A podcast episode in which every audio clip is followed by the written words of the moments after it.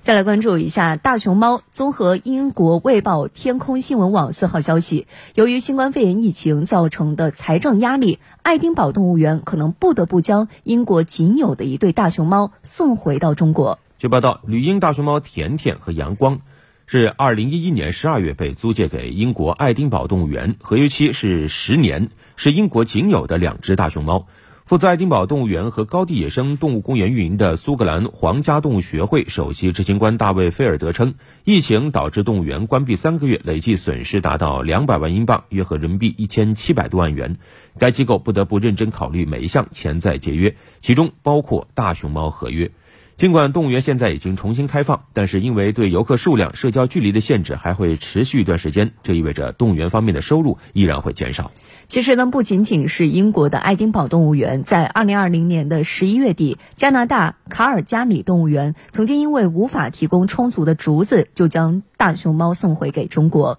新冠肺炎疫情爆发之后，国际的运输行业受到影响，园方难以获得新鲜的足量的竹子，于是呢，二圣和大毛两只吕家大熊猫不得不提前回国。